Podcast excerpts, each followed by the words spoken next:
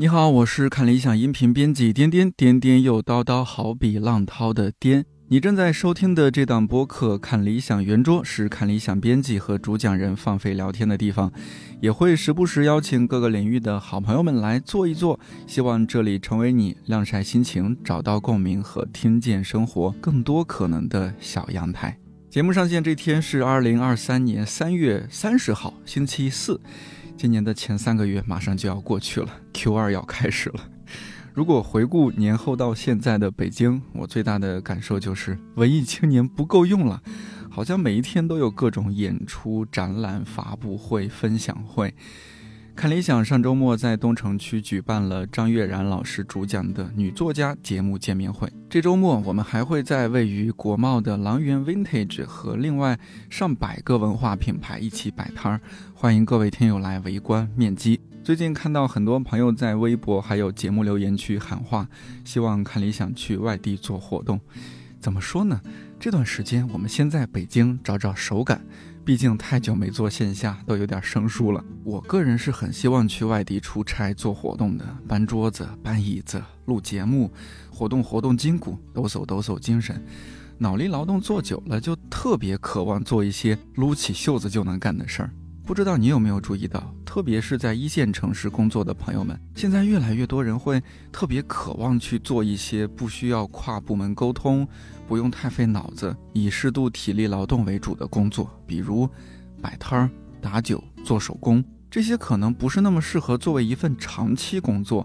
但短暂体验、感受做小老板的快乐，感受面对面服务的直接反馈。感受什么叫人有两件宝，双手和大脑。这个双手不只是用来敲键盘、划屏幕和开车的。这期我邀请到了看理想经济学节目主讲人梁健老师和我的前同事牧童，一起聊聊为什么越来越多人想要逃离写字楼、格子间，提前退休。我们对工作这件事产生了哪些怀疑，以及所谓的职场与人生还可以有哪些格局打开的选择？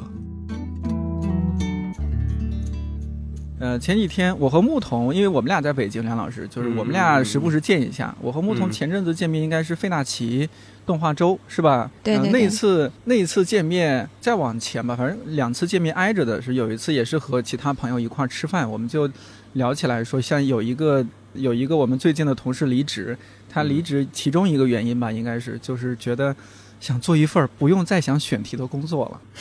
其实这个我听到这个倒不觉得震撼，也不会觉得特别新鲜啊，因为这个想法我在三四年前就有。三四年前，我和其他一些同事我们在休息室聊天的时候就说，啊，什么时候可以不想选题？什么时候咱们可以，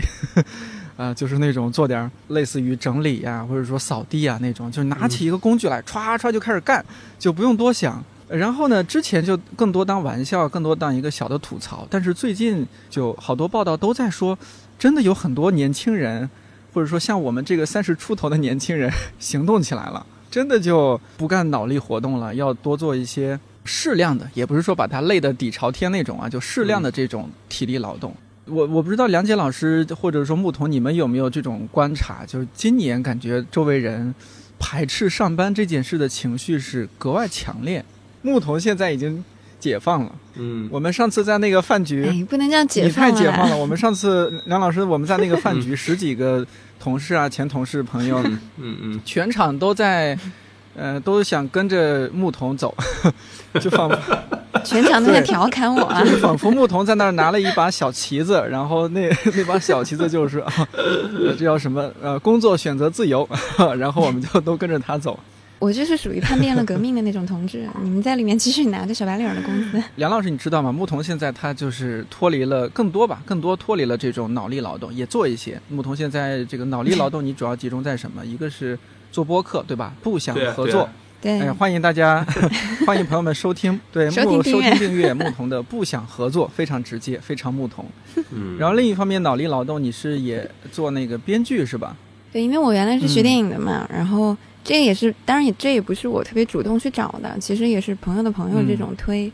嗯，所以相当于是接了一个帮别人，有点像改剧本、写剧本这种小的那种散活儿，但这个完全就是拿来挣点钱，就它不是那种说，嗯，我要把它发展成一个什么长线的业务，肯定不是，就是挣一笔钱就撤的那种。感觉你即嗯使说这两个事儿都是脑力劳动，但对你来说好像压力是不是没有那么大？对，因为就是简单来讲，都是我擅长的事情，嗯。然后不是难度特别大，然后再加上因为他不是上班嘛，就是除了这个内容产出之外，不太需要付出额外的时间在，比方说，嗯，参与公司的一些什么管理啊、共同的制度要求你要去打个卡呀，这些东西都没有，所以就我就负责生产就可以了。我这方面还不是最羡慕你的，毕竟我也还在做播客。我我最羡慕的、嗯更羡慕的是什么？就是你离职之后也去过酒馆、酒吧里面打工，对吧？现在呢，嗯又在一个二手奢侈品线下店打工，对吧？嗯不是奢侈品就是一个就是哦卖古着的一哦，个古着店是吧？我就到处去当服务员儿呗，就是那种哎服务小妹儿，就到处去呃干服务业。在在哪儿？在屯儿里是吧？去了屯儿里。对对对，三里屯儿，三里哎屯儿。呀，你你这两个职业我们都羡慕。梁杰老师，这种羡慕有两层含义，一方面是说他有一个体力劳动是可以获得一些回报，同时呢，我嗯我觉得他是对脑力劳动是一种放松。嗯，另一方面呢，呃，据说回报还比较丰厚。就那天我们为什么一一一桌子的人都要跟着牧童走呢？因为他说，他说现在这个回报还不错，不比以前差。哎呀，我原话不是这么讲的现场一片哀嚎，觉得啊，我们也想啊，那个啥啥啥。哎，但是是牧童，你你现在嗯，就是也是我们自己不，我我没有特别熟悉你工作内容，所以我就觉得，哎，你应该很快乐。这个体力劳动嗯好像也是不是让你压力那么大的。你你自己真的是说你做了体力劳动，然后再对比脑力劳动，这这两块儿你有什么？你觉得会更喜欢哪一块儿，或者说对你是怎么样一个调节吗？嗯，我觉得得稍微具体嗯一点讲啊，就是如果说把那个体力跟脑力这样啊、呃对立起来，肯定稍微笼统了点儿。比方说，你就以我个人情况来看，可能之前做的所谓的脑力劳动就是坐办公室嘛，之前都是去的一些文化公司当编辑。那首先就得看说我去的地方是什么地方。其实我已经在我可以筛选的那个范围之内筛选出了我觉得还 OK 的地方，然后上班本身也还都 OK 啦，就是没有觉得特别难以忍受，不管是从内容还是从管理。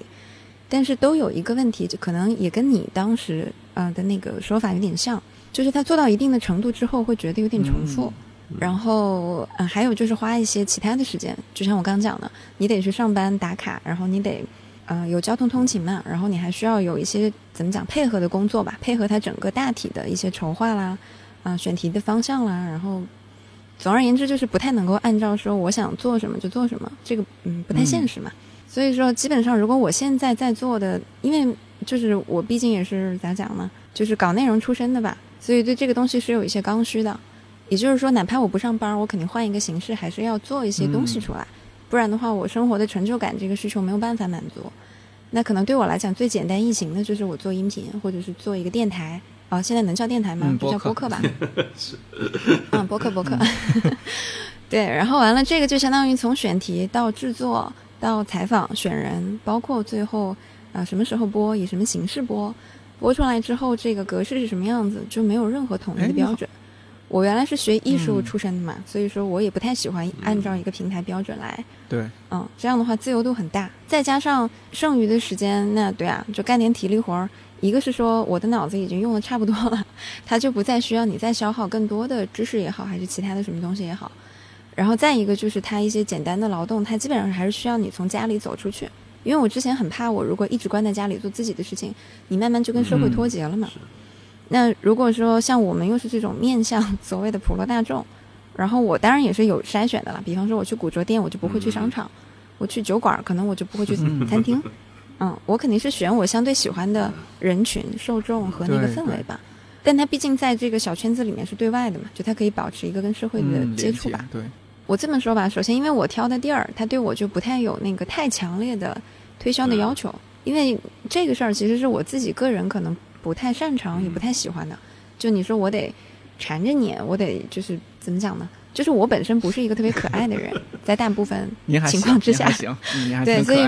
那不不不，嗯。所以基本就是说，嗯、首先那个时间里面，大部分的时间可能我跟人的接触是属于点头之交吧，就我也不需要跟你聊得太深，然后你要什么东西我拿给你，你有什么问题我给你回答，然后顶多你让我出谋划策一下，比方说卖衣服，那就是我可能给你提供一点建议，嗯。可听可不听嘛。然后这种可能给我的压力会很小，就其实你并不太需要跟人深度接触，但是你又跟他维持了一个表面的和谐，然后基本上来古着店的顾客本身这个群体，首先以女孩为主，这个让我一个，哎，坦白讲就是让顺性别直女的感受是比较舒适的。首先你觉得很安全，对，然后再一个就是基本上大家还是通俗点讲就是人均的那个人口素质还可以啦，对，嗯，所以说基本上还算是在一个就是你会觉得是同类的那个概率比较比较大，你会觉得舒服嘛。然后倒回去说酒馆的话，可能情况就稍微不同一点。我去之前当时是抱着一个比较浪漫的想法去的，因为觉得哎呀，反正就是深夜酒吧对吧？我感觉会有很多人。然后这些人呢，可能身上会有一些你跟他聊能聊出来很好玩的什么故事啊之类的。但是我真的去了以后，我觉得好像没有那么浪漫。嗯嗯，第一个就是其实没有来那么多我幻想当中有趣的人。然后第二点就是大部分你的工作还是说你就是去打酒，然后送杯子，然后可能帮他结账。然后最后一点就还是跟之前那个对比一下啊，就是顺性别直女在酒馆打工会有一些风险，就不多说了，点到为止。嗯，大概就这样吧。我听起来你那段经历，呃，这两段经历吧，你主要是针对是一方面，你觉得如果你完全是一个自己自由创作者的状态，可能和人的接触上，你期待一些和人的面对面的接触。然后第二点是你期待你接触的这些人，他质量还是不错的。不会让你觉得冒犯啊，或者说觉得有危险的人。对，反正我个人大概是这样吧，因为我可能我我我我比较矫情，就是我对这个东西有点要求。这是矫情，这很正常。然后第三，可能也适当增加一些收入，这就是顺带的嘛，对吧？嗯嗯是是是是，挣点钱嘛，对吧？听起来这这确实就梁老师，我听起来就觉得特别适合我们这些 平时以脑力劳动为主的人去 去做的事情。对呀对呀，就是嗯。我一直觉得，就是从我过去的这个经验，我看一个人的一本书的时候啊，就是我经常会想，就是这个人除了他在写这本书以外，他在业余的时候，他在回家的时候，他在家庭生活的时候，他是怎么样的？他是在干嘛的？我觉得，呃，我自己能够投投身到学术界，这是因为在我的这个 学习的过程当中，我看了很多老师的他生活的一面。就除了他上课的一面，他这个写书写论文的这一面，我经常看到一个这个老师啊，原来他下班以后买菜的时候，他是他是这个形象的，然后他在那个讲台之外，他在这个办公室以外，他他还有其他的各种各样的这个业余爱好。那我觉得这才是一个完整的一个人，就是你只有了解了一个学者的这个鼻面以后啊，那你才知道啊，他是在这个鼻面的基础上，他才能够生产出他他这个 A 面的这个这个东西。然后你对一个学者的一个完整的一个人的这个形象啊，你才能够这个了解，你才知道你以后如果做这个这个以学术作为职业的话，或者你整天要到在这个课堂上讲课，或者在办公室这个写东西的时候，你的这个业余的生活，你在这个这个办公室以外的生活到底是怎么样？其实每个人都都是一样，我觉得没有一个人他能够永远的这个一睁开眼睛就在办公室，然后整天就做这个学术研究，除了学术还是学术。我觉得几乎不存在这样的人，而且如果是这样的话，一个人也会这个呃很容易出问题，他的这个他的学术生命什么各方面一定会受到影响。哪怕是很多这个我们非常崇崇敬、很很崇拜的学者，他也有他的这个休息的这一面。我我我觉得我就可以讲一个这个小小的这个八卦，就。有一次是和我们非常尊敬的葛兆光老师吃饭。葛兆光老师他这个著作等身写那么多，感觉就永远每每天在工作。但是葛老师他也有休息的时候啊。然后他说他休息的时候他喜欢看电影，但是呢他看电影他只看一种片子，就是动作片，就是枪战片，就是打来打去，子弹飞来飞去。他说他只看这种，他他绝对不看文艺片，绝对不看烧脑片。那这是他的一个重要的一个业余的这个生活。他说他看完这个动作片以后，过两天以后，这个呃其实全忘了，他可以重新再看一遍，像像没看过一样。但对他来说是一种休息啊。那我觉得啊，这让我对葛老师有了全新的这个理解。啊，原来他在做做这么多的研究以外啊，他也要休息，他也要用这样的方式来来这个调剂自我。那其实这个大多数学者都是这样，每个人有不同的这个这个方式。木头选择这样的这个体力劳动，我觉得是一种特别健康的这种生活方式，就是体力和脑力这个相 相对平衡，其实是非常非常羡慕的。我个人其实也非常羡慕。梁杰老师，你有什么学者作为学者研究者之外的体力方面的劳动吗？像段老师不是去种地了吗？对我，我觉得这些方面我自己就做的挺差的。呃，比如就整个在在过去的这一年的时间里面，我花了挺多时间这个下棋，其实很多朋友也知道。但但这个也不知道算不算是体力劳动，算是有有一些体力劳动吧。而且在下棋的时候，就就和大家打游戏一样，就你的这个你的这个情绪，或者你其他的你内心的阴暗的一面，各种这个阴谋诡计，各种不择手段，你都可以表现出来。那那我觉得这这这可能是对于我来说，这个让我比较放松的时候。我这真是没想到，下棋对您来说是体力劳动，我觉得那个应该是脑力劳动才对啊。梁静老师，您真的也得下次下次您来北京，咱们看要不，比如说一起去爬个山什么的，如果时间宽裕的话。不，你们还是一起来我店里吧，可以一起对咱们去屯里支持木对支持木桶对对对古着生意，是不是？是是是是，我以前是很喜欢这种逛街啊、看展览啊什么。其实我我的很多爱好和那个什么和那个像江松老师去看博物馆其实很像啊。但整个这个，哎，这个过去几年实在是没办法，使得我这个出门这个看展览机会大大减少。是是，现在是的，现在不是要报复性的优化，咱们这个也也可以往出走了。我最近真的是心潮澎湃的。我虽然每周每周末都见不同的各种朋友，我们喝酒啊、聊天啊，但我虽然很累啊，但是真的很开心。就你把过去的很多东西吐吐槽，然后也说一说现在的大家一些想法，觉得生活重新又热闹起来了，沸腾起来了，很开心。但这个这个感觉，我觉得是多方面的。就是呃，我们之前，比如说过去几年，就拿这个找工作这个事儿来说，像去年我们还在聊职场，说哎呀，这个二零二二年的应届生一千零多少万，一千零七十六万应届生工作很不好找啊，各种各种的。然后呢，我们自己作为打工人，工作上也有点提不起劲儿。然后本来我想说啊，疫情结束之后，是不是大家就投入到热热闹闹的、轰轰烈烈的工作大潮当中？但好像不是。或者说它是不同的方面，比如说一方面大家开始，比如说投资人也开始全世界各地飞了，这是一个方面；另一个方面呢，好像大家普遍也有一部分人是觉得这个，哎，我不想上班了。过去几年我很多事儿我活明白了，想明白了，我想退休了，我想提前退休啊。当然也有我们这儿站着说话不腰疼了，就是有些应届生可能马上也要面临春招啊，什么要找工作，这也是挺现实的事情。我也不知道今年这个到底是金三银四还是铜三铁四。你们觉得现在就是说各个行业好像有一种报复性的如何如何，但这种又是多个方面的、多个层次的，并不完全是在报复性的如何如何。就是我看到的现象是分类的挺厉害的。一方面就是像前面颠颠说的，这个好像这个消费非常非常厉害，然后旅游啊什么的，就是你现在打开小红书，假如我想找一个比较小众的旅游景点，我现在我觉得在中国地图上找不到小众的旅游景点了。就是很多，我觉得我我自以为很小众的，打开小红书一刷，那人山人海，非非常非常可怕。然后现在整个这个交通，比如说我在上海，每次这个出去，那早高峰、晚高峰，那车堵得一塌糊涂。即使平时这个交通都都都拥堵的非常厉害。然后整个的这个，比如餐饮这个行业，我觉得哪怕是这种高端餐饮，就是人均五百的、人均八百的，那你你直接去，你肯定是没没座位的，都要提前一个礼拜预定。就是消费就夸张到这种程度，但是呢，另一方面，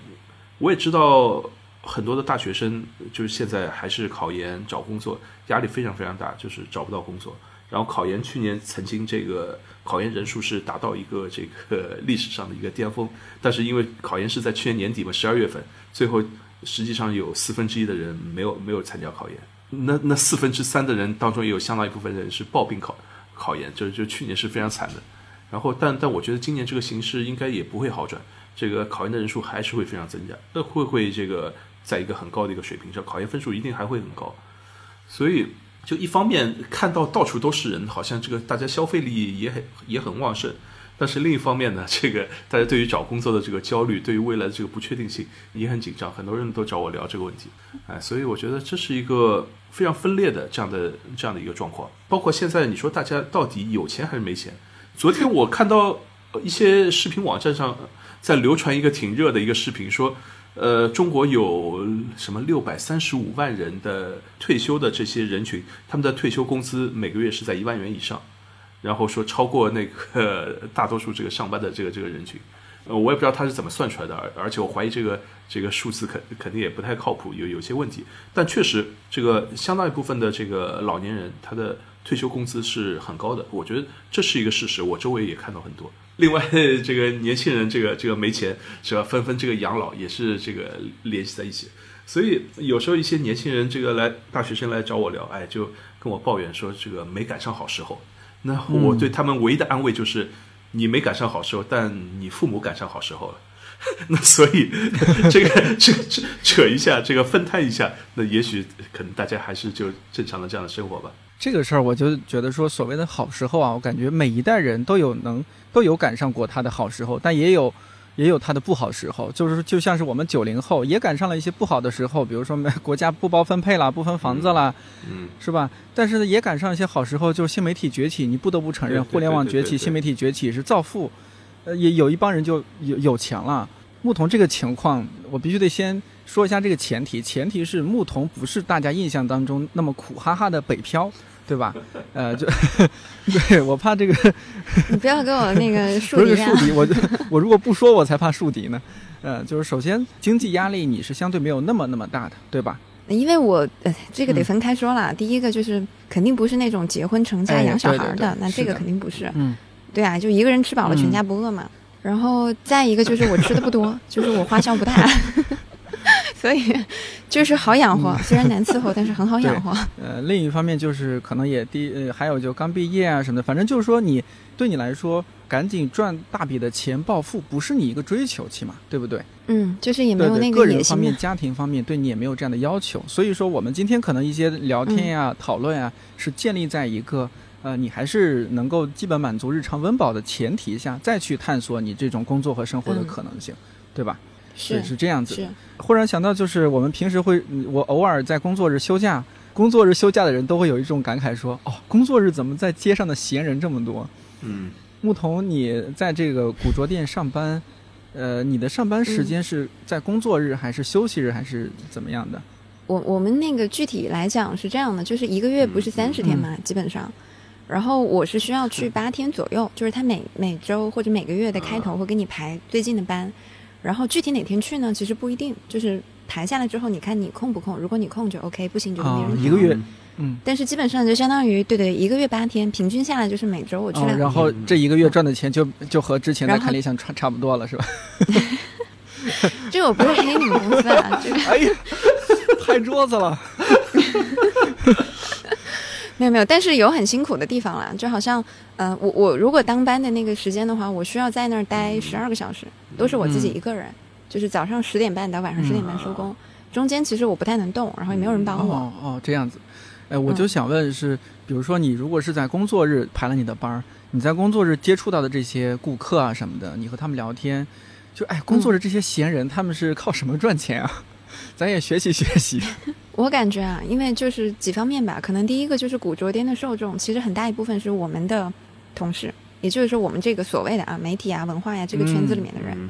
那其实很多人的工作形式就不一定是坐班制的，比方说他自己做自媒体啦，或者说他就是也是搞电影的，他自己不管是拍摄、编剧，那其实这部分人他相对弹性吧，他的工作时间。所以基本上好像他平时工作日也好，还是假期也好，分的不是那么开。嗯。再一个，我觉得可能就是那种所谓的小年轻呢，嗯，就是可能他中午出来溜一圈，或者说他下班了过来溜一圈，因为我们不是那个开门的时间和闭门的时间刚好中间，他起码能出来一下吧。然后如果他在比方说三里屯上班，那其实这个就也不是很难嘛。而且我感觉好像现在大家已经不管是哪个行业的，就是但凡是上班制的吧。我觉得好像普遍都还挺疲惫的，就他到底累不累呢？或者工作内容是不是真的那么压榨人呢？两说吧，但起码疲惫感比较普遍。那其实他就需要一些调剂。那基本上就出来一趟，可能就还挺常见的吧。就有一个朋友，他跟我聊起过，他也曾经想过这个去线下店打工。他想去的是那个 Lululemon 哦，而且这个。不同的品牌有不同的这个调性啊，像这个 Lululemon，我觉得是一个非常有代表性的这样的一个店。据说这个店里面的店员，其中的文艺青年，甚至海归的啊，甚至什么人类学专业的，这个比例非常非常高。就就不是都都不都不是一般的这个店员，都是 都是这个一方面对于运动、对于瑜伽、对于这些是有强烈的这个热情和兴趣的，然后本身从事的一些这个专业。往往是跟这个这个文艺的这个这个方向是比较有关的，而且他也愿意这个吸收这样的一些人来作为他的这个店员，所以我觉得这也是一个挺有意思的一个现象，就是这样的一些这个线下的一些这个品牌的这样的一些店，它能够吸引这样的一些人群，这是我觉得比较有创新的。至于以前的那你比如说你说像开咖啡馆或者开个书店，那我认识所有的文艺青年都想开个咖啡馆，都想开个书店，这是？但但肯肯定是百分之九十九是失败的。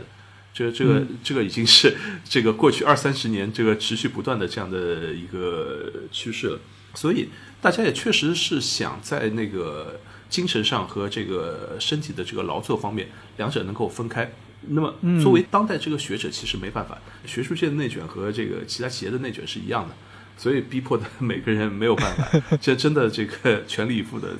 这个 都都投投入在这个学术生产当中。梁老师也忙得很，就是我们今天录节目刚好是周四，呃，应该就是今天吧？梁老师，你的在看理想的新节目，一档新的节目，关于什么来着？经济政策是吧？对对对，谢谢谢谢点点广告。那我趁着这个这个在这个看理想呃看理想圆桌上，那我稍微这个打个小小小的广告。就是一档新的节目，叫做《大讨论》，呃，中西历史上的十次经济争论，就是对一些这个大的这个经济政策的变革，然后呃，公说公有理，婆说婆有理，是吧？你认为这个人对，他认为那个人对，然后争论了这个几百年甚上千年，反正有很多很多这样的这个争论。然后呢，我挑选了十次，中国五次，西方五次，然后这个展开跟大家聊一聊。然后这些这个争论也没有这个固定的这个观点，反正我就说说这个它的具体的过程。然后，而且在这个过程当中，我可能我会说一些我自己的一些看法，然后是完全是个人的看法，或或者是很有争议的看法。就是因为因为那个 小陈跟我说，这个过去这个在做节目的时候，好像总是这个四平八稳啊，总是不愿意直面这个回答问题啊。然后，但现在越来越多问题，这个大家。都期待你给出你的看法，就不管别人怎么说的，你是怎么看的？那我说好吧，那我就做这个节目，虽然可能 会得罪很多人，被被大家骂，但但也不管了，那就先挂出来。然后这个节目其实我到现在还没好好开始录，就就录了一个发刊词，录了个番位，但是也是这个没办法就被推着，就就就先先挂出来，先先预告一下。对，没办法，主要是因为先是我这边看理想圆桌，然后我听说没理想编辑部也在邀请您，就是。正片还没有还没有上线，先邀请您录播课预热了。是是是是是，呃，没办法，就是也准备不好，所以我我说我向那那个杨超老师学习，就他好像永远不需要准备，就就永远可以不断的录了，一出手就没问题，就是正片。所以我我觉得我也放松一点。哎，我们今天其实我我之前还想了个主题，就是叫什么，像搬砖砸核桃的那种，就是体现这种对于做点适量的适当的体力活动的迫切需求。我还理了一下最近几年这些热词儿，我就觉得我在北京这几年每年轰轰轰轰轰那个那个词儿啊，那个很多事儿啊翻新的特别快，目不暇接，让人身心俱疲。呃，像呃刚来北京那几年，还有这种呃先是创业是吧？然后就是什么马上就佛系青年了，然后马上就这个开始什么精神内耗，去年还有内卷，还有躺平。呃，然后去年我在另外一档就我们和呃领英合作的节目，呃上台阶里边还聊这个这个啊，我们希望早日财富自由，回家乡开咖啡店可行吗？今年我年后一看那些呃一些就是比较喜欢的一些自媒体的报道，已经绕过财务自由了，直接进入提前退休，大家纷纷开始讨论提前退休的事儿。就我之前会觉得说哦，财务自由才可以提前退休，我看最近那些各种各样的文章，那个意思基本就是。咱们等不及了，朋友们，我们不能等到财务自由再退休了，咱们提前退休吧，也不是不可以。像牧童这种，我在我心心目中，我感觉牧童已经退休了。我在我过去做的节目里面，在那个深挖养老打工人那档节目的这个 最最后一部分最后几讲里面，我曾经稍微提到过一些这个关于提前退休的这个这个问题。对于每个人，你要有多少钱，你才可以提前退退休？这个有不同的标准，按照有的标准，可能比如说我看到最近有些网站上有人说啊，这个我四十来岁啊，我有一百多万，有个孩子，房子也好，车也好，我我也都有了，有一百多万，我就准备提前退休了，是否可行？那很多人就下面回答说，我有一千多万，我都不敢提前退休啊，你你有一百多万，你就敢提前退休了？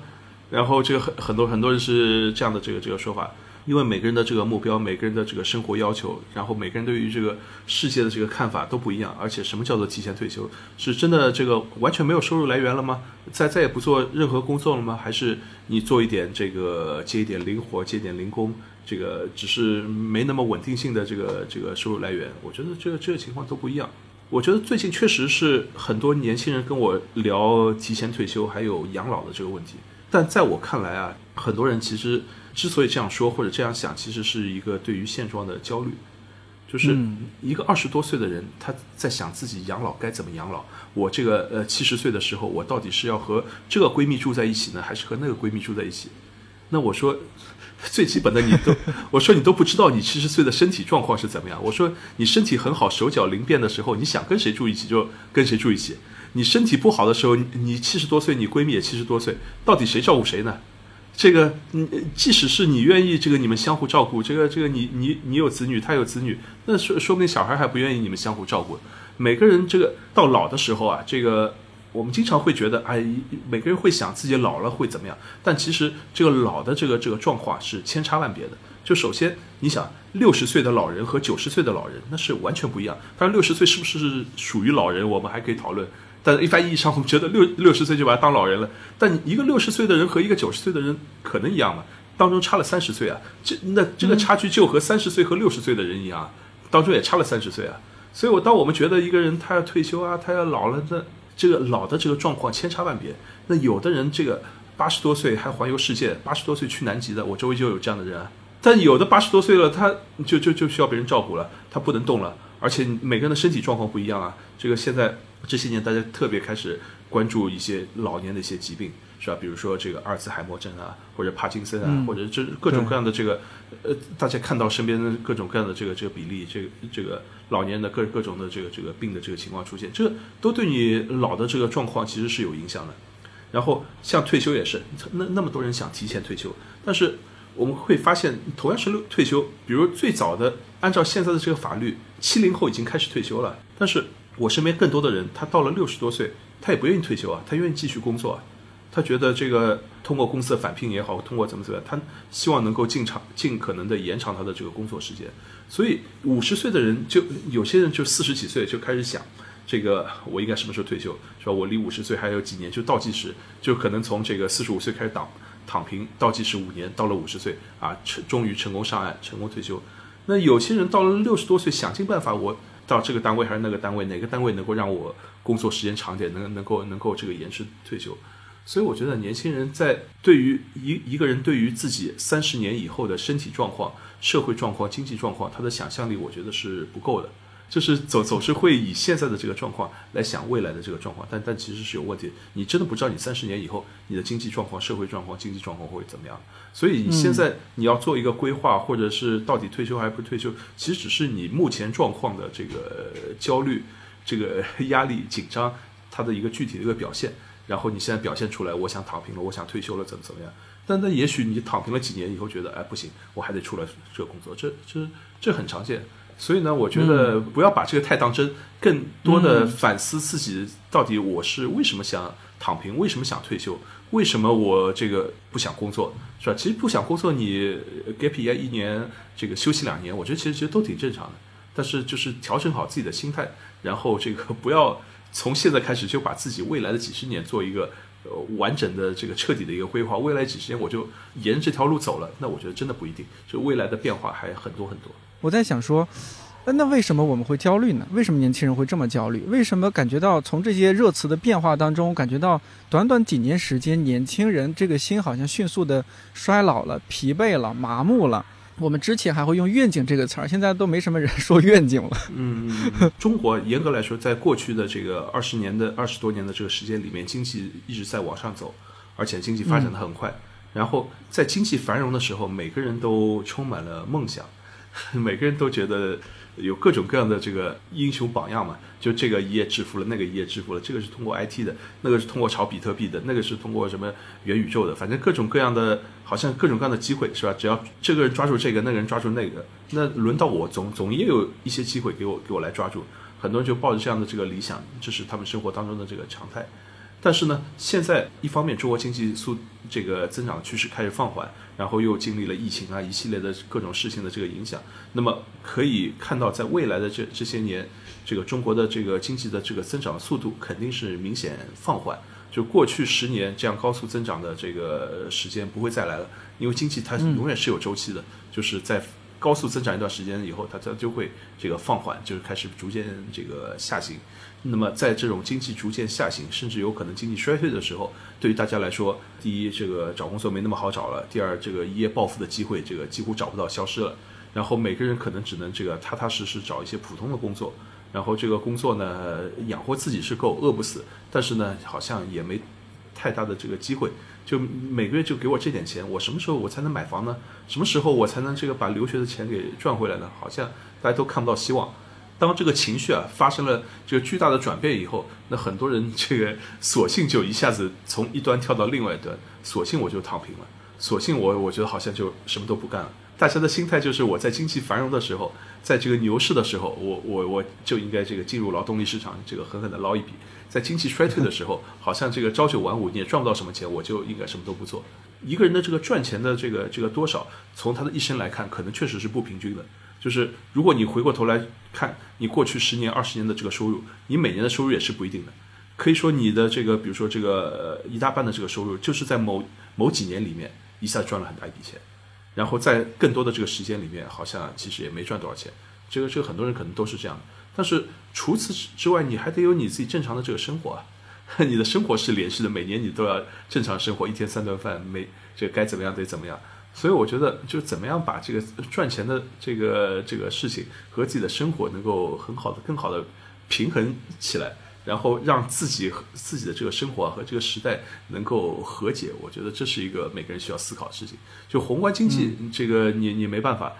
呃，这个中国的经济它就是就是这样上涨，就是这样衰落，是吧？当然，总有人能够在这个里面这个找到机会，甚至，嗯，严格来说，你在中国找不到机会，你在国外就找不到机会吗？你在这个产业找不到机会，你在其他产业就完全没有机会吗？也不见得。但是对于大多数人来说呢，可能也也确实就没有那么大的机会，或者面临更大的风险，那那可能就算了。那么这个可能是你对于外部的控制力减弱，但是你对于你的生活，我觉得还是应该有有有控制啊，有把握啊。就是怎么样在这个经济衰退的时候过好你的生活，我觉得这是每个人需要认真考虑的问题。就拿我们这些现在还 有一个相对稳定的工作的人而言，哈，我们有一份稳定工作，这是我们确定性来源。但是呢，确实未来是不那么确定的，也许会越来越好，但也许会更糟，也许会一会儿糟一会儿好。为什么现在大家开始说提前退休，或者说，哎，我找个其他的副业、兼职什么的，就想在虽然说那个是更不确定的。嗯，你现在做着主业，另外是不确定，但是还是想在那种不确定当中找到一些确定的东西，这是一方面啊。然后像是牧童，牧童，我觉得是不是咱们抛除掉这个家庭条件，呃，你不至于那么压压力那么大。但另一方面，是不是也有一些你自己对于工作的认识？就是我发现牧童对于自己和工作的关系这个状态是特别松弛的。就我是属于真的木头，我这一点特别羡慕你。我属于之前，呃，像有一次有一份工作，我就是我离职了，但是也没有很快找好下家。然后我就一看自己的那个存款，觉得撑不了多长时间。我做了一件事儿，我去那个鼓楼馒头店，鼓楼馒头店排了两个小时队，买了一书包的馒头、糖三角和豆沙包，呃，差不多是花了五六十块钱。刚离开那个队伍，就被后面的那个老头老太太骂：“ 这小伙子 都买完了。”对，然后我我这个买回去就放冰箱，然后就每每天就吃那个，因为我算手上的钱啊，当时刚毕业没多久，呃，但是你失业了嘛，你就是想想要给自己有些缓冲的时间，找到你想喜欢做的工作。但牧童就是我，我就觉得你离就离，离职就离职了，是吧？我做这个工作，我酒吧我不喜欢，我就不干了，我就再换一个。就你怎么可以有这么松弛的心态呢？是不是你对于？一个人工作这种看法和大大多数人不太一样。我觉得可能还是分 分，还是得分那个几个方面讲吧。嗯，一个像你刚刚说你买什么馒头那个啊，我觉得除开钱这一个层面，更多的可能是某种对于安全感和安定感的需求吧，就是刚需。小麦给我安全感，你觉得是吗？有一点吧，我能感觉到，反正我身边很多的人吧，不管是朋友还是啥，尽管到我们这一代，呃，把那种真的就是好像。生活很拮据的，刨开啊这部分朋友先不做讨论，就是大部分好像大家也都差不多啦，就是你也没有多少钱，但你说你要立刻会饿死，好像也不至于。嗯，但是我能感觉好像大家从小被植入的那个概念还挺坚固的吧，就是说你要有很多很多的保障，确保你不会出现任何问题。这个问题可能不是说你温饱无法保证，而是说你可能达不到你最理想、最体面、最喜欢的那个状态。其实就是说你不是说六十分达不到，而是说你对七十分的接纳程度不是特别高。可能你觉得九十分你才 OK，到八十分你就开始焦虑，七十分你就已经觉得就是过不下去了。嗯，这种情况还挺普遍的。然后大家从小从学校开始，好像接纳的一套价值观，呃，也就是大概你的最大的成就感也好，自我认同也好，包括我刚刚讲的这部分安全感，可能小时候就是学业，长大一点就是工作。所以说，呃，如果说你的就是生活经济这一部分之外，你的精神诉求、精神需求怎么讲呢？就是保持你情绪稳定的最基本的这些支柱，都是由同一个东西来提供的。那当然你会对他有那种患得患失的感觉，或者说你的那个紧张感是肯定很难松下来的。因为一旦这个东西出一点问题，就意味着你的生活全面嗯溃败，可以这么讲吧？可能我其他方面的情况跟大家差别没有那么大的，其实没有那么大。我也不是说什么家里开矿的，肯定不是。嗯，可能。唯一也不叫唯一啦，可能几个不同的地方，一个是说我小时候对学业的看重程度就没有那么高，因为本身我也挺爱玩的，我玩的内容也比较多，也就是说你的注意力其实被分摊出去了很多的。然后如果你看重的东西是几个方面都有，其实你反而整个人容易比较稳定，尤其我是说精神层面吧，就哪一个东西出现问题，你还有其他东西可以去安抚你或者是鼓励你。那到后来工作了以后，也是我从来没有觉得说我要把一个工作。当成我唯一或者说最大一个部分的精神寄托也好，还是说乐趣也好，或者说成就感的来源，可能都没有。就是生活还是很大的一块儿。不管你说其他的感情啊、玩的东西啊，包括我平时偶尔我还去看看论文啥的，就是嗯，就是你的那个精神诉求是有很多方面共同支撑的。那这边出现一点问题，当然也基于说，嗯，那我也不是那么晃悠的一个人了，我也有基本求稳的那个。嗯，有做一些动作，嗯，就比方说，可能最早的就是你毕竟读了那个书嘛，然后你大概知道说，凭你能够掌握的一些技能，反正我一直觉得我不会饿死，不至于暴尸街头，无非就是这个工作满意点，那个工作可能差一点，我自己感觉没有那么好。看你现在最差就是最短的那个短板是什么吧。如果说我现在，比方说我生了场病，我现在就是需要钱，那可能我在哪里干的不开心，我也会继续干下去，因为那个时候钱是最重要的。那只不过现在，因为可能一个是还健康，然后我也没有什么其他的牵绊和负担，那可能钱基本上能够让我正常生活就可以了。那最看重的东西，无非就是其他的一些什么精神的需求啦、安全感啦、兴趣爱好啦，就这些东西嘛。然后你的小圈子啦，那这些摊下来，工作又只占了其中的一个部分，那你就可以在这其中相对以一个相对轻松的状态去筛选你最理想的那个工作是什么。不行你就换，然后哪怕说暂时一段时间。没有这个事情，你还有其他的朋友啊，生活的乐趣啊，你的兴趣爱好啊，去满足你这些需求。那无非就是这个时候高一点，那个时候低一点，但你不会出现说啊，我觉得有一个阶段我整个人崩溃了，那个可能就不太会。那如果说没有这个风险，那是不是前面你需要去保障他这个忧患意识不会出现的那个东西也就不至于太强？那就相对稳定了。对，我觉得这个和自己的一些，就是从小受受到一些影响，还有自己一些想法是有很大关系的。可能绝大多数人啊，我们尤其作为中国人，从小小孩受的这种观念就是，哎，你要你学习成绩要比较稳定，最好还是好学生，然后你将来要有稳定的工作、稳定的婚姻，然后过着一个稳定的生活。所以大家整体的这种大环境氛围是对稳定有非常迫切的、非常执念的这种需求。但是现在好像社会发生了一些变化，你会发现很多东西不是那么稳定的。嗯啊，别说现在，我我记得九年前我在书店工作的时候，说实话，我刚开始和大学那些同学什么，我们聊起来啊，我我不会说我在书店工作，我说我在一个文化空间工作。也许这是一种我 我的一种内心的自卑哈，就是或者说一些偏见。但是你看，再再过几年到现在，我就觉得发现，你像牧童，这是海归啊，研究生啊，然后在。古着店工作什么，但我们也不会觉得大不了的，就很正常。嗯，呃，你这还是牧童，还更年轻，刚毕业没没几年这样子，也有那种啊，工作了几年，可能三十大几、四十几岁，可能也是很高的学历，甚至是博士，他他在一个线下店工作，或者说他主理一个线下店，我们也不觉得有什么奇怪之处。嗯观念好像在在变化。我觉得就是像前面这个颠颠说的这个呃工作形式的一些这个变化，就。比如你们在看理想这样的这种新媒体的这个环境下工作，这本身就是一种新的形式。在十年前，没有人想到这个你们会以这样的这个形式这个工作，是吧？或者对我来说，可能在十年前，我我更习惯的这个方式，一直以来习惯的方式，那就写东西了。那就是不管是给这个报纸写，还是给这个杂志写，还是给呃怎么样的写，那是我主要的方式应该是写东西。但是我没想到这个现在过了这些年，然后我的这个表达方式可能有些变化。虽然我可能还在写东西，但是已经没什么报纸了，没什么杂志了，然后只剩下公众号，是吧？现在公众号现现在也也不太流行了，然后反而是用声音的方式，用说话的方式来来。表述自己的这个这个观点变得很流行，就不管是录音频节目还是录播客，这个这个变得好像这个很大众。现在我认识的文艺青年，每个人都 都有都有一个自己的播客。我觉得 这这这这可能十年前每个文艺青年都有一个自己的博客，是吧？现在就变成每个人都有自己的播客。对，然后现在那个又比如说这个视频，不管是长视频、短视频，现在又又流行到这样的这个趋势。所以，比如说我现在我跟我的一些这个学生交流，我就发现他们不觉得读书是一种他们很习惯的天经地义的这样的一种接受知识的方式。因为对我来说，从小从小到大，可能读书是最重要的接受知识方式的来源。而且小时候这个很多书可能都还不容易获得，但现在这个书。呃，各种纸版的、电子版的都很容易获得，但是很多这个年轻人他不觉得读书是他要获取知识、获取信息的这个来源，他觉得我要获取知识的话，我干嘛不看视频呢？我干嘛不去 B 站呢？我干嘛要读书呢？他觉得这个书反而是就是跟考试联系在一起的，就是除了考试以外，除了做练习、做习题以外，我干嘛还要接触书这样的一种传统的这种形式？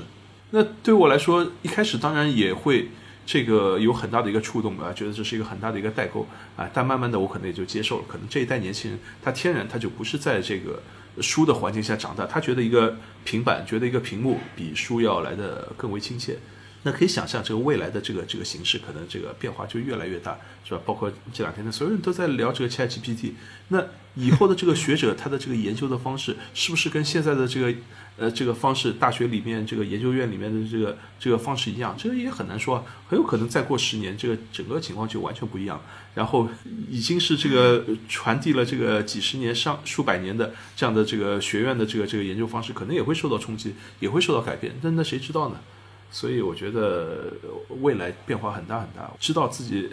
最喜欢的什么是是最重要的，什么东西对你有价值的。我觉得这个保持自己的核心的这个稳定性，我觉得是比较重要的。就虽然很多书啊，这个比如说康德，可能这个我的学生不会去读了啊，但是这个康德可能对我来说很重要，对我产生很大影响。但你自我自己对这个深深信不疑啊，对我自己来说，什么时候能够拿起康德的书再重新看一遍啊，能够让我内心快速的能够稳定下来、平静下来。这对我很重要。那那你自己能够做到这一点，我觉得我觉得就可以了。至于 其他人，整个社会，那可能是没有办法去要求的。我们有对这种未来的焦虑，但另一方面可能也是一种，另一方面也有对现在的一种怀疑。有可能三年的疫情也加速了这种怀疑的进程。比如说，我们觉得在办公室必须要坐班是可怀疑的。去年居家办公好像也没有影响到工作，或者说是，哎，我我就做像牧童这样做一份兼职，哎，对我的收入也没有影响，我反而还赚得更多了，我整个人可能也更快乐了。就现在我们是不是处于一种，其实很多的我们原有的观念、原有的生活方式，呃，或者说工作方式，都处于一个值得去探讨和改变的一个一个某一个节点上，重新反思。人与工作的关系，我过去可能小心翼翼的，我想找一份稳定的工作，或者说我，我在我能够工作的趁年轻的这些年，我陆续做五六份相对比较稳定的工作，然后我到一个退休年龄安稳退休。过去大家的想法是这样的，但是现在就是说这种，这种认识是有点变化了，年轻人好像更容易累了。我套用这个这个杀手不太冷里面的经典台台词，我稍微改一下，说上班是现在变得如此消耗人，还是从来如此？那回答就是从来如此啊。那过去，过去虽然没有用电脑上班，但是他们在工厂里也很辛苦啊。那现在用电脑上班还还提高你工作效率了呢，但是大家依然觉得累。好像上班这件事对于人类来说，我听过一个说法，本来就是反人类的。对，其实我个人觉得上班一直是很累的，但是无非就是他给你的回报是多少。当给你回报足够多的时候，很多人是愿意付出这么多的劳动，愿意付出那么累，愿意这个一天就睡几个小时，愿意主动选择九九六。我觉得在疫情以前啊，相当多的人是愿意这样的，年轻人愿意哪怕是牺牲自己的身体健康，也愿意这个全身心的这个扑在工作上面，因为能够看到这个希望，就觉得我能够这个 这样九九六工作几年以后，我可以财富自由了，我可以四十岁退休了，我可以怎么怎么样了。但现在呢，好像就是你累还是这么累，但是呢，好像没有给你那么多的回报了。这个 等不及了，他就是等不及了，所以大家才开始讨论。我不等了，我不要为了这个有可能实现不了的这个财富自由再继续 PUA 自己了。我也不愿意被公司 PUA，被社会 PUA。我要现在做自己的主人，提前退休。所以，所以我我我一直觉得，这个工作这件事情，你说它是反人性的，其实我挺同意这一点。工作这件事情，它的这个历史啊，比我们想象的要短很多啊。就是在马克思说的资本主义这种制度以前，是不存在工作这件事情的。这个不管是中国古代还是西方这个古代，在三百年前，没有工人，没有工作，没有没有 job，没有这个 labor 这样的事情啊。就是大家要么是农民，要么是这个其他的这个这个形式，没有没有那么多人是强迫你要你这个付出这个劳动，每天这个八小时、十小时的这个劳动来来换取你的这个收入的。所以一旦你接受了这样的这个呃付出这个时间、付出自由来换取收入以后，那就是马克思说的异化，这就是你的你的整个的人的这个精神状态就就发生了这个改变。所以我觉得，既然大家付出了这些东西。就应该要获得相应的这个回报。就你给我足够多的钱，然后让我付出这个这个劳动，让我牺牲我的自由，让我牺牲我的健康，牺牲和这个朋友一起玩，是吧？牺牲我的这个闲暇时间，那那那我我才是愿意的。但现在呢，在这个经济不好的这个时候，每个人重新在思考这个自己的这个意义。反正工作再怎么努力，好像也赚不到什么钱，所以我就不工作了，减少工作了，躺平了，怎么样？我觉得。这其实是是对的，是是正常的，或者或者说，这也许才是人人类发展在历史上的一个正常的一个状态。在过去那个高歌猛进这种虚假繁荣，那可能是不太切合实际的。终于等到这个泡沫退退去以后啊，大家才可以冷静下来，真实的这个想一想自己的这个人生的意义。我觉得从这个角度上来说，在经济衰退的时候，我觉得反而是大家的思考可以更加深入。对于大家的这个思考和真正认识自己的人生，我觉得未必是没有价值。嗯，你说的很对。我觉得我和周围一些认识的朋友聊天，或者看到一些报道，我发现不是说人类本性是非常懒惰的，就是不想工作、不想上班，也不完全是。你说真要是他离职了，然后他也有些积蓄，让他天天在家里躺着，很多人在接受采访的时候都说，我也可能也就坚持个一周、两周、一个月，可能就差不多了，就觉得开始心慌了。嗯，虽然说他衣食无忧，他已经有有些人是财务自由了，所以提前退休了，但是他觉得还是得做点什么事儿。嗯你比如说出去旅行，或者说你开始学学英语、健身，或者学一项新的技能，去学咖啡拉花。我自己觉得呀，这个人还是会希望自己能呃实现一些自我价值或者说社会价值的。只是说之前按照我们过去这种就一些接受的教育和规训，觉得啊，我要就。就没有太多自己的想法了，就是按照这个社会整体的大潮往前走，是被推着往前走的。嗯，但突然这个人在汹涌的大潮当中定在那儿了。哎，我是谁？我从哪儿来？我要到哪儿去？突然变成这样一个人，而且那个汹涌大潮里面这样的人越来越多，越来越多。突然有很多定身在那儿的人。木头，你现在这个状态，你你自己觉得舒服吗？还行，反正 这么说吧。就是舒服对我来讲一直还比较重要，是我 衡量可能生活里各个方面其中比较重要的一个环节，所以我会付出一些别的代价，以求得我现在的状态是相对舒服的。梧桐，这个就是你之前不是在那个金匠学院，那那就是一个很多放飞自我的人在的 学校吗？是的。你觉得会会不会也受那个时候周围一些同学啊什么的那样的影响，就让你对哦人可以怎么样活在这个世界上？也会有一些观念上的影响，肯定有。我觉得肯定，首先一个是受那个经历、经验，还有就是受教育的影响吧。毕竟就是对吧，学艺术嘛。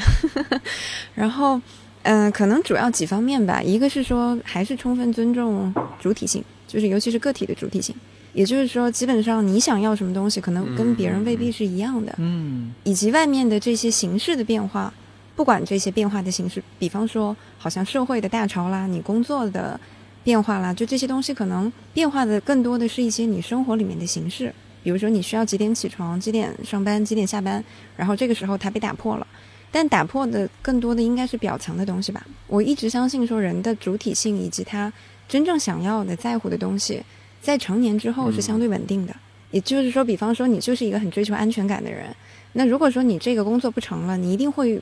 就是本能的就会做其他的手段去维护你的安全感。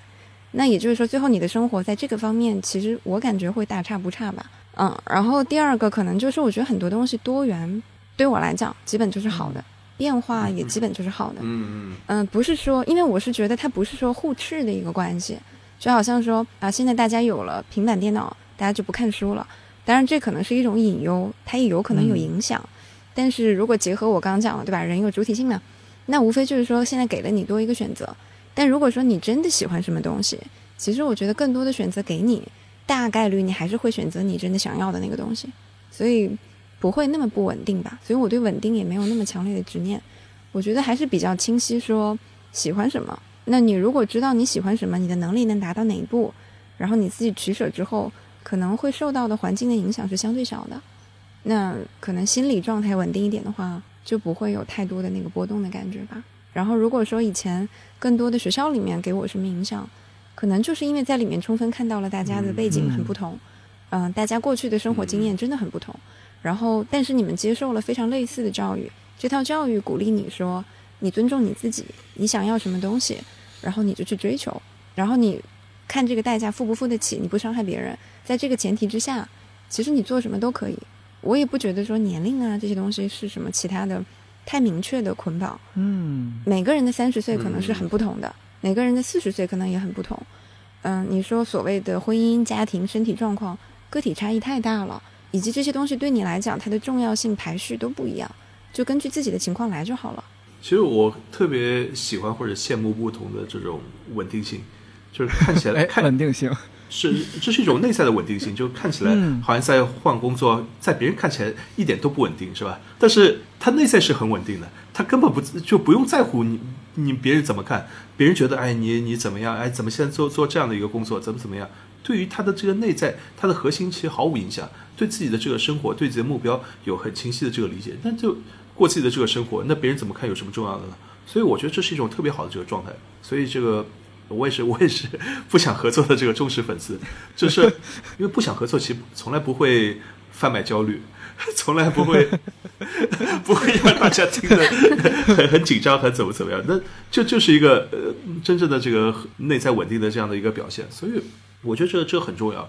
我觉得其实对于这个像像我们这样的这个学术研究来说，我觉得要有一个稳定的内在也非常重要。那就是你必须要相信你做的东西是有价值的、有意义的，因为别人对你的这个评价来自各种方面，是吧？学术界有各种各样的这个标准，但是到底什么东西是有意义的呢？你你自己是不是觉得这个做的事情有意义呢？有相当多的人做的这个学术的这个研究啊，在 可能百分之九十九的人看来是没有意义的，但是只要自己觉得这个有意义，然后那就可以坚定不移的这个做下去啊。然后只有自己觉得有意义，你。才能够做就走得很深，走得很远，在一个方向上做个二十年、三十年，做个一辈子，你都不会动摇，不会怀疑，这是你最最根本的一个内在的一个驱动力啊。所以你建立了你内在的这样的一个价值观以后，那外部的这些评价那就根本不重要了。因为如果你关注外部的评价，今天你这这个同事怎么样，明天那个那个那个环境又发生什么变化，那你就无所适从。你你会想我我是不是还要继续再做这个？我是不是要换个方向，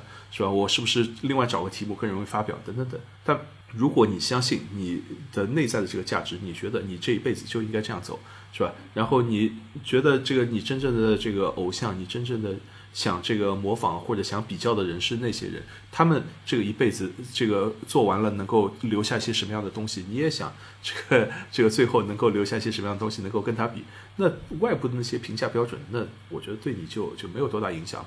外部给给你的钱多也好，少也好，给你的荣誉多一点少一点，那只要能够生生存是吧？不影响你的最基本的一些生存的需要，那其他的也就无所谓了。因为你最终你获得的你的这个价值感。你的满足感的这个来源不来不完全取决于外面的这些东西，而取决于你内在的这种这个满足感和稳定感。所以我觉得这是最重要的，也是现在年轻人最最缺少的。但但这一点，嗯，这个没法没法教，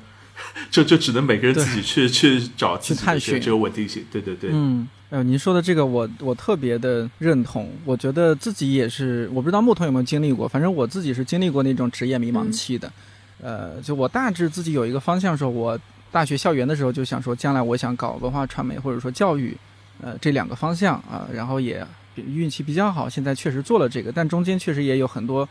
一些去了一些公司不喜欢啊什么，有一些动摇和迷茫的很长的这样的时期。但起码说那时候自己内心还是有一些内在的稳定的，就是说我一定要做的是这两个方向的这样的行业。对于自己一些职业想象也是有一些的，比如说我大学刚毕业，签了一份呃那个工作，那是最后没去啊。但是我签那份工作签三方协议的时候，我看了一眼我书宿舍大学宿舍书架上孟非的那本《随遇而安》，我就想，我也可以从这家 当时要签的那家那家偏理工科的公司成为一个好的主持人。对对对，著著名主持人，还好啊，现在还真的是，呃，做着自己，对这，现在的确著名主持人，的确是非著名主持人，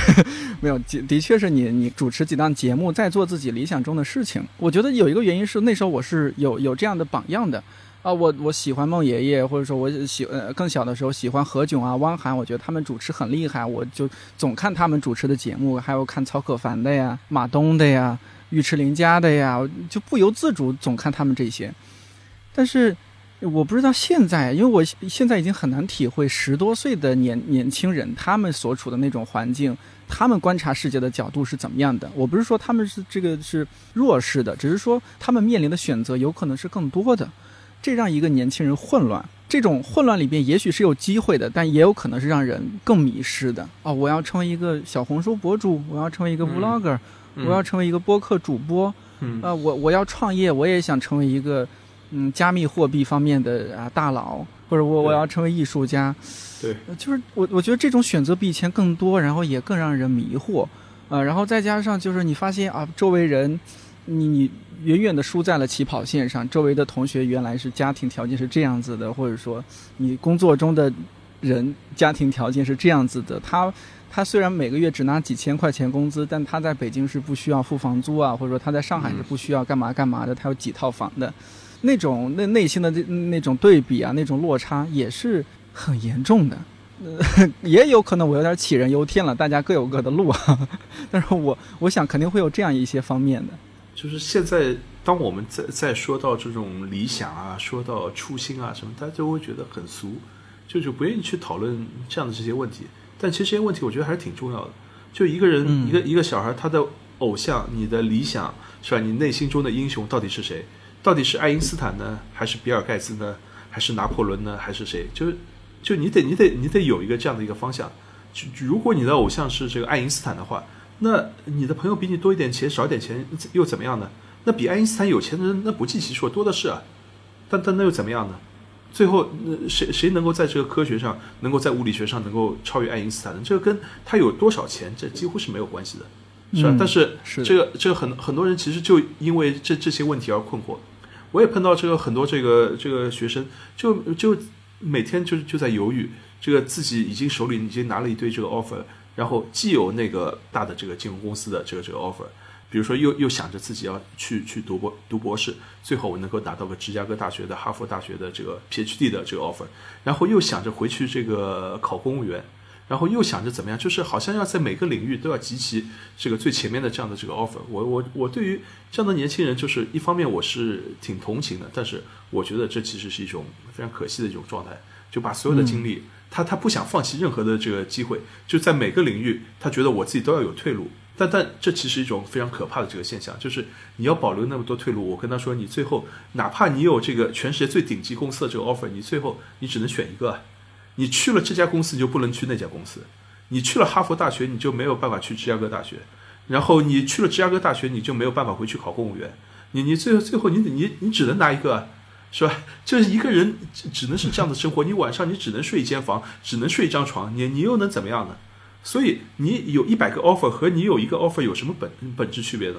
就是因为对我来说，我如果我有一个理想的一个 offer，我我绝对不会再去拿第二个了，就就没有意义了。就你拿到一百个理想的 offer，你你也只能选一个，是吧？反而这个耗耗耗费了那么多的这个精力。所以我觉得这个早点想清楚自己真的要什么。然后这个牢牢的抓住你自己最想要的东西，有时候少就是多，就是把更多东西放弃了，反而能够全心全意的能够抓住你认为最重要的东西。年轻人要想，但我还是想说，其实我们整整个社会或者说家庭对于一个人，特别是对于年轻人的这种评价标准，是不是也应该发生一些变化了？就是像梁杰老师刚刚您说那些，可能我在高中时候也能意识到，但是像在我们那个小地方，考大学几乎就是唯一出路。如果我们我们家也没有家族生意，我们家也这个社会关系没有那么那么厉害，我高中生就可以进入一个政府部门干嘛干嘛，我必须得一考再考，所以我考高考考了三次。嗯，但那种我现在回想起来，就那种单一的评价标准挺可怕的。我有时候看或那个看到我们当初高中同学有些他没有读大学，后来人家高中毕业就出去干嘛干嘛的，人家现在也挺好的，嗯，发展不错，人家赚的说不定也比我多，有车有房，也开心也快乐，嗯，想来北京了，这个买个票就来了嘛，想出国了，买个票就出去了，就这些评价标准是不是我们也应该去重新审视了？所以我觉得其实就是还是前面的这个。问题像像牧童这样能够内在稳定的，那外界的评价标准根本不重要。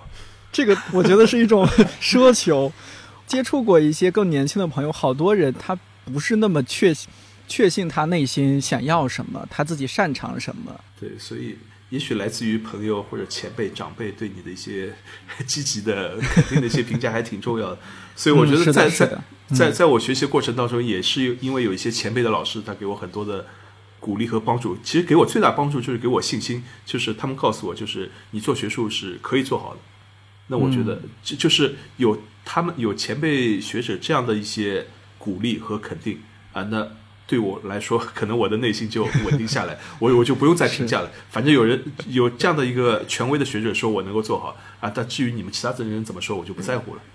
那可能就就这样一直就混到现在了。哎，我记得“成功”这个词儿前几年大家提的还挺多。好像这这一两年没怎么听到大家提成功了，嗯，觉不觉得？对，关于这个成功和失败的问题，我觉得我倒还挺愿意多聊几句的。呃，因为我自己的这个研究的方向啊是经济思想史，就是研究很多历史上的一些重要的经济学家。其实对我最有吸引力的，我个人最喜欢的一些学者，他们身上有一个很重要的一个标签，就是失败。这是一个很很有很有意思的一个现象。我不喜欢那些所有人都认为非常成功的、非常了不起的啊，怎怎么怎么样的一些学者。那些学者也很好，但是他不是我最喜欢的。比如说，我我很喜欢的一个学者叫做熊彼特。然后熊彼特他有一个非常突出的一个特点，就是很深的自我怀疑，就是别人觉得他很好，但是他总是觉得自己不够好。然后熊彼特他是一个这个百科全书式的学者，无所不知。然后呢，每一次学生问他一些这个问题，问他一些理论，啊，这个某某人这个说过亚当斯密说过什么啊？你的同事凯恩斯说过什么？熊彼特就是这个滔滔不绝，口若悬河，马上所有的东西都可以告诉你。但是有时候学生就问他，在二十年前，你因为熊彼特年轻时候就成名了。你二十岁的时候，你写过一本书，那本书里面他的那那那个问题你是怎么想的？然后熊彼特一旦别人问到他自己写的东西、自己的研究的时候，他一下子就特别紧张、特别尴尬，就说不出来了。很多学生就不理解啊，你什么都知道，你自己写的东西，那你应该是最清楚不过。是吧？我们今天也是，我们看到很多这个学者，其实很多学者就是对别人做的什么工作都不知道，但是最知道是自己做的工作，就是每一次都要说自己做过什么什么什么。那这这这也是一类很主流的这个学者。但是熊彼特这么成功的这个学者，但他就是不愿意回答自己做做了什么，他觉得自己做的这个东西非常羞耻，他不愿意拿出来，然后觉得是失败的，这个呃这个不愿意多讨论，然后就就就这样糊弄过去。所以我觉得他们身上就是有一种非常。突出的、深刻的这种失败的这个这个特征，或者说有一种这个悲剧英雄的这样的一个特点，从很多人的这个角度来说，都觉得他不够彻底，就是他完全有潜力、有能力在某个领域做得最好，但是好像事后来看呢，他一些这个他最想做的事情没有做出来，或者是他花了很大力气做出来的一些东西没有得到别人承认，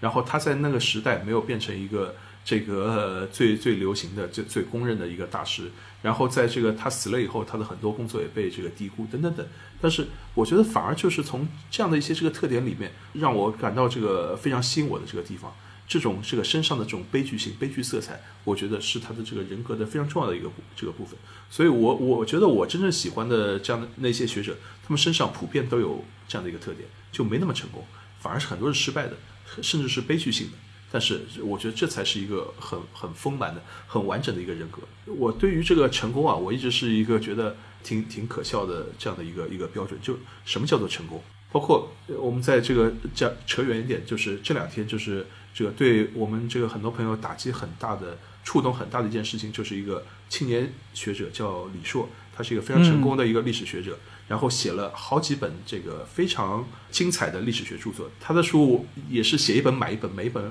我觉得对我触动都很大。虽然大家在一些具体观观点上可能有一些分歧，但每本书都是非常好看、非常精彩。这样的一个这个在学界内外都有很大影响力，这个对我们都产生吸引力的这样的一个学者，他突然这个罹患重病，可能这个可能他的生命都没有很长的这个时间。但是对于这样的一个学者，你说他是成功的还是失败的？从人的这个生命的这个角度来说，你四十多岁，你的生命就结束了，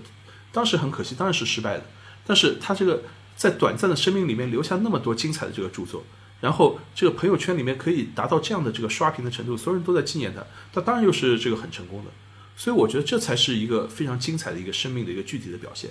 你真的活到八十岁的人有的是啊，但是活到八十岁去世的这个一点没有激起一丝水花的这人也有有的是啊，但是他能够在。这个四十多岁，生命快要结束的时候，就可以在这个整个的朋友圈，在中国的这个学术界内外，都可以产生这么大的震动。那我觉得这才是真正的精彩的有价值人生。咱们把这把这个东西具体化一点啊，应该是说，如果说我们要用一套所谓主流的那个统一的标准去界定成功与失败，因为如果我本身对这套评价体系，或者说他提出的这些评价衡量的标准本身我不是很赞同，那最后他的那个评价我也就不赞同嘛，对不对？但你说对我个人来讲，我会不会觉得，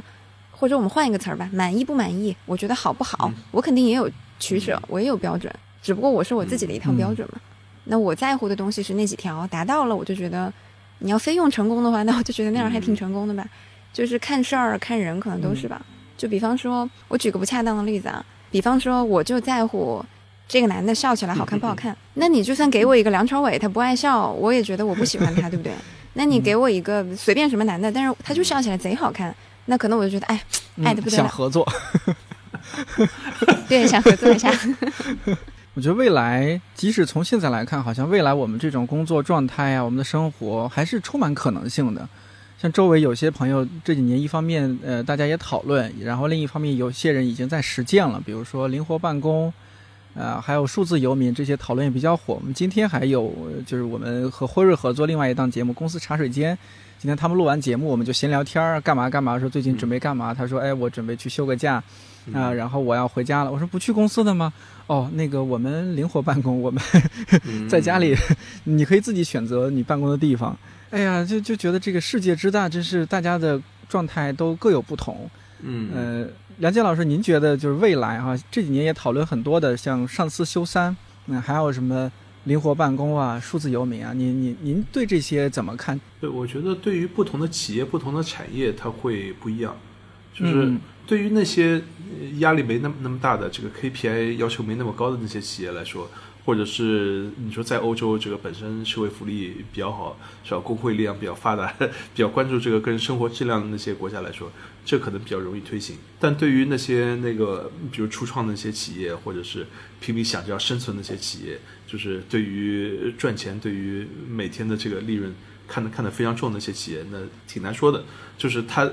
可能。最重要的还是想着怎么样能够生存下来，怎么样能够让尽量少的人能够发挥出更大的这个这个效益。比如说，他本来这个活明明应该雇十个人十个人干的，然后现在可能他为了节约成本，他又雇了五个人。那你说的这个上四休三可能就就不可能实现了，反而要变成九九六了，是吧？工工工工资没高，这个工作时间会会提高。但是这个如果压力没那么大，或者是真的有可能可以远程办公的话。那我觉得一些企业也确实会考虑这样的一些这个问题，所以数数字游民这样的这个状态，我觉得还是得取决于不同的这个工作的形式。是的，是的，对对对。嗯，可能我们心向往之，但要看各自的一些情况。但是提前退休这个事儿，是不是很多人都可以考虑考虑？就什么叫做退休？呃，我我以前在这个节目里面其实讨论过很多，就是不同的人退休状态是不一样的。比如说，我认识有些人退休以后是环游世界，我我我我周围这样的这个老人不少。我发现这个六十岁以上的这个老人环游世界或者去过的国家的数量远远超过三十岁、四十岁的这个这个年轻人。就是我们总觉得三十岁、四十岁的人这个对世界这个更有热情，可能可能收入也不低，是吧？但是他他们的这个这个热情跟老年人一比，这个相去甚远。然后，但是也有相当一部分的这个老年人在退休以后，他们的这个精力都就忙忙着带孩子，带第三代。就是现在很多人啊，我碰到那些年轻二十多岁的想提前退休的时候，我问他，你有没有想过你这个六十多岁的时候要带第三代？他们就会觉得好像超出他们的想象，他们都没有法没有办法想象我有有这个第二代。现在你在跟我跟我说第三代的这个问题，他觉得我就是最后一代了。你跟我现在跟我说第三代，但但是这个我也不知道，因为每个人的这个变这个情况不一样，就是有可能你二十多岁的时候你想不出来，但是突然也许再过几年你就结婚了呢，再过几年你就有孩子呢。这个每个人的这个生活其实你你没法预料啊。然后你一旦你有了第二代以后，是不是有第三代？那你更没法预料了，更更不不在你的这个这个控制之中了。所以你到了这个六十多岁以后，你真的是那么自由，还是你要被这个整个这个家庭被这个 这个现实给捆绑住？这这个这个也也很难说。然后不同的人，他对于因为他从事的这个行业不一样，比如我们觉得对于像我们这样的写字的，或者是像你这样这个录音频的。做主持人的那可能对于你来说，年龄或者退休可能不是什么大的这个问题。你你到了六十岁，我们还能这样录个节目，没问题啊。七十岁、八十岁是的，还能还能录节目，这这没有任何影响。但有些人，假如是对体力要求很高的，或者是他的工作、他的技能对于这个场景的要求很高，离开了这个公司以后，他的这个技能没有办法发挥任何的这个作用，那那可能就就会很困难。所以我觉得。呃，还是 每个人想清楚自己自己喜欢做什 做什么，也许这个多发挥一些，发展一些自己的兴趣，发展一些技能，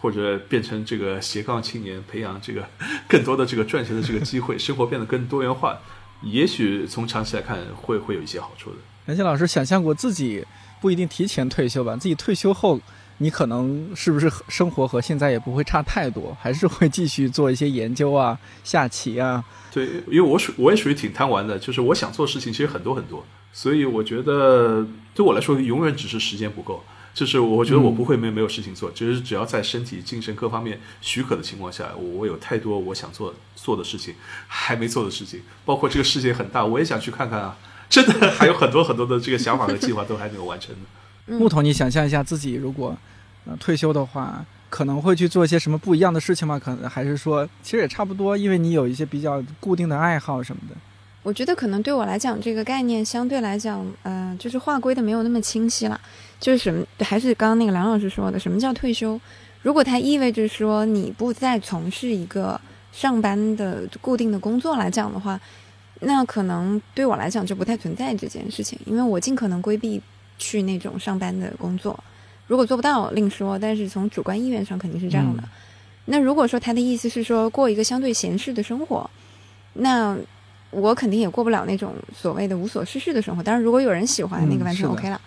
就是我自己可能得一直有事儿干，我对成就感的要求挺高的。那个是保持刚才讲的稳定 很重要的一个环节，就是我得做事儿。那其实这个概念，你说它受什么东西限制吗？嗯，可能跟当时我的财务状况有关，身体健康状况有关，嗯，但是它跟年龄没有必然的关系，所以可能对我来讲，可能更多的是一阵儿一阵儿的吧，就是有那个 gap 的时期，比方说我状态不好的时候，然后钱也够用，那这段时间我就休息一下，玩一下，或者撞大运了，跟人出去玩儿，跟人谈个恋爱都可以啊。那如果说这段时间我干劲儿特别大，然后各方面情况都很好，想做点什么事情。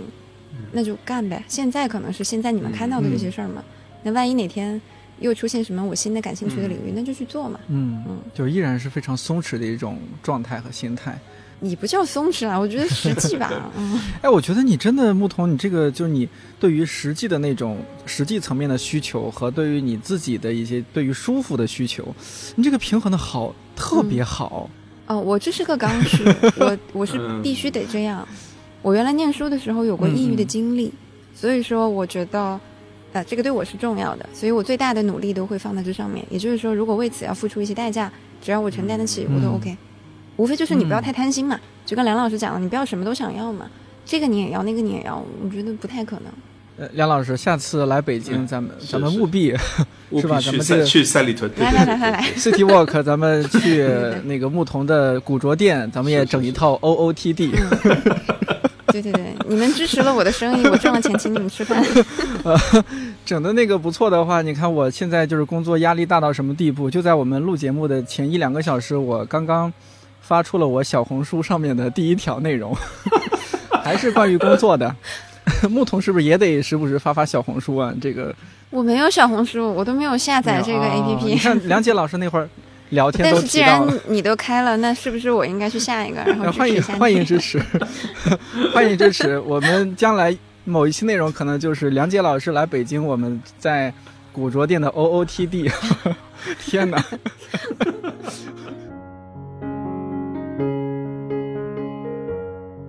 感谢你听到现在。如果你最近也有相关的困扰和思考，欢迎在这期节目评论区和我留言互动。看理想圆桌每周四更新，在看理想小宇宙、喜马拉雅、蜻蜓 FM 和网易云音乐等平台都可以订阅收听。如果觉得这期或者这档节目不错，也欢迎在朋友圈、微博还有小红书等平台分享推荐，万分感谢。我是颠颠，祝你早安、午安、晚安。咱们下周四再见。